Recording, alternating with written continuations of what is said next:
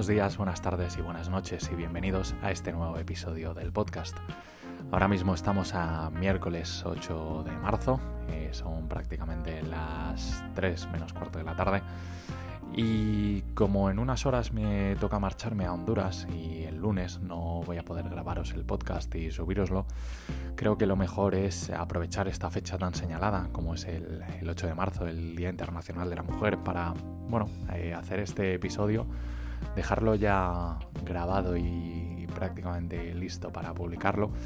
Y de paso hacer una oda a todas esas mujeres, eh, esas mujeres que han pasado y pasarán por mi vida, eh, ya sean desde mi madre y mi hermana, a las cuales quiero y adoro con locura, eh, por las que soy ahora mismo la persona que, que, estáis escuchando y que gracias a todas las vivencias que hemos tenido juntos y las enseñanzas que me han dado, pues puedo, puedo decir que estoy contento y estoy feliz de, de quién soy ahora mismo. Es cierto que una madre siempre va a ser una madre y, que he visto que ha hecho ella, tanto por mí como por mi hermana, es, innegable. Entonces, creo que esa parte también la, voy a tener que, disfrutar y que valorar tremendamente en el momento en el que sea padre. Dios quiera que, que, lo sea en algún momento. Y la mujer que esté a mi lado me va a hacer la persona más feliz del mundo. En cuanto a mi hermana, bueno, eh, hemos tenido nuestros altos y nuestros bajos, nuestros momentos de discusiones, nuestros momentos de, cariño, pero independientemente de la distancia, de que vayamos eh, cumpliendo años y, esa relación que tenemos se vaya distanciando, eh, por, circunstancias obvias, porque no estoy en la misma ciudad y porque al final no, te llamas tanto como, lo haces con, una madre, también la quiero con locura. Así que es cierto que que bueno, que somos un poco desastres los dos, pero, pero eso no quita que, ella también, durante todos los años que hemos compartido eh, casa y hemos compartido espacio, eh, me ha enseñado grandísimas cosas y también se lo agradezco. Obviamente también han pasado muchas mujeres eh, a lo largo de, estos años que han formado parte de mi vida, ya sean relaciones personales que, haya tenido, que, ahora mismo son exparejas, pero que independientemente de que esa relación y esa historia se haya terminado, he aprendido grandísimas cosas de, ellas. Eh, y eso también me sirve para, aplicarlo en mi día a día y para aplicarlo en el futuro. A esas tantísimas compañeras que, tengo y con las que he compartido muchísimas horas de vuelos, la verdad que, estoy alucinado. Eh, muchas de ellas compaginan su vida profesional con su vida personal, estando a miles de kilómetros de distancia de sus familias y, es, vamos, más que admirable. Ojalá eh, yo, reiterando lo, dicho anteriormente, el día que sea padre, tenga esa capacidad de, sacrificio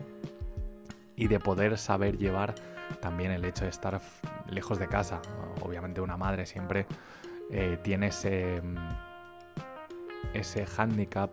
de que como ha convivido con ese bebé durante nueve meses, eh, la relación de apego que tiene es, eh, vamos, eh, más fuerte que la del superglue. Y el hecho de marcharse lejos y estar fuera de casa y no poder ver cómo esa criatura va, pues bueno, descubriendo el mundo por sí misma también es una, es una verdadera putada. Bueno, yo creo que, lo que nos tenemos que quedar y lo que también tenemos que intentar hacer ver a esas generaciones futuras que vienen por detrás es que no todos los hombres eh, somos iguales,